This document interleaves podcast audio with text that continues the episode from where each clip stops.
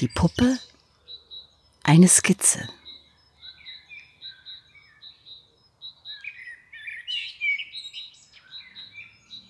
Gregor zieht mit einer lebensgroßen Puppe durch die Stadt.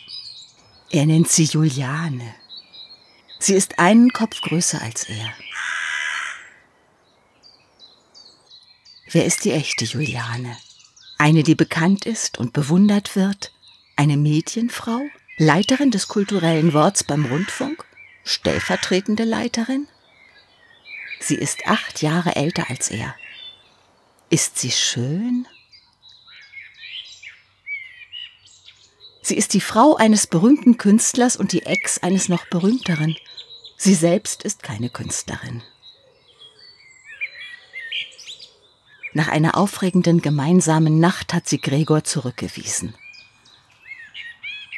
Im Leben sind wir vom Tod umgeben, hat sie gesagt. Da hat er die Puppe gebastelt, die aussieht wie sie.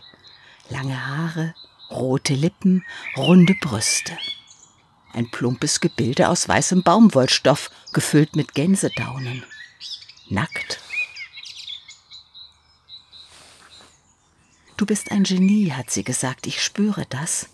Es klingt vielleicht lächerlich, aber es ist meine Leidenschaft, Genies zu entdecken. Schöpferische Begabung erregt mich, auch erotisch. Er fährt mit der Puppe zu ihr in die Isestraße, setzt sich vor dem Haus auf die Stufen, er weiß, um diese Zeit ist sie nicht zu Hause.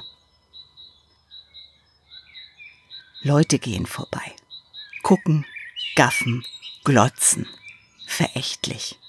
Die verstehen nichts. Dies ist eine Kunstaktion, ruft er. Ihr habt ja keine Ahnung. Damit zeigt er Juliane, dass er ohne sie nichts Großes schaffen kann.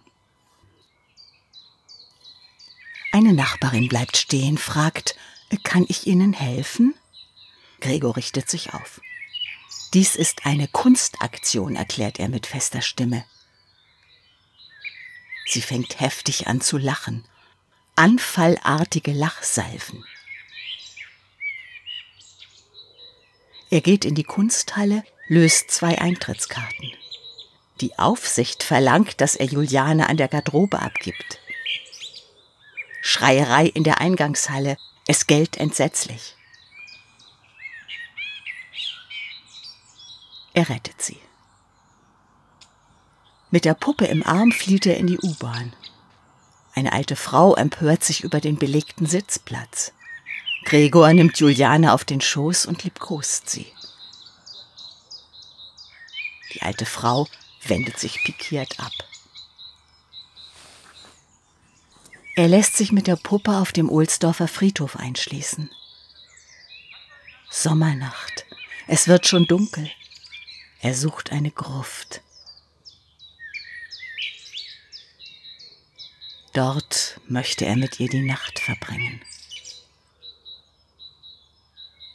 Sie streifen durch leere, weite, rasengesäumte Alleen. Zwischen Roseneibisch und Kriechwacholder findet Gregor drei Totenhäuschen.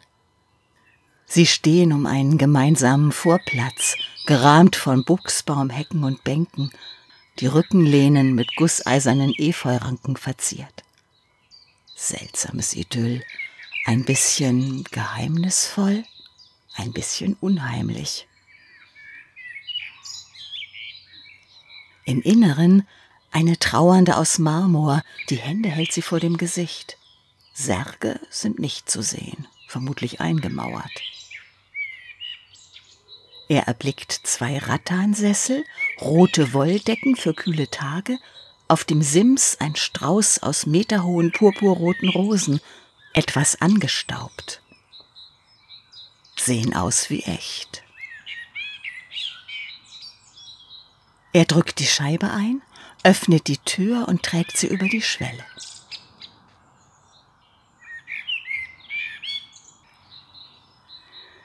Am nächsten Morgen findet eine Friedhofsgärtnerin die Puppe.